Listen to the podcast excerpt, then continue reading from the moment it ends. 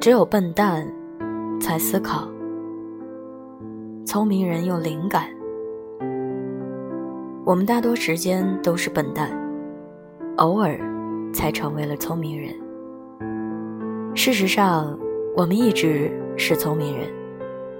突然，我们觉得自己有点笨，然后我们开始思考，于是我们真的变笨蛋了。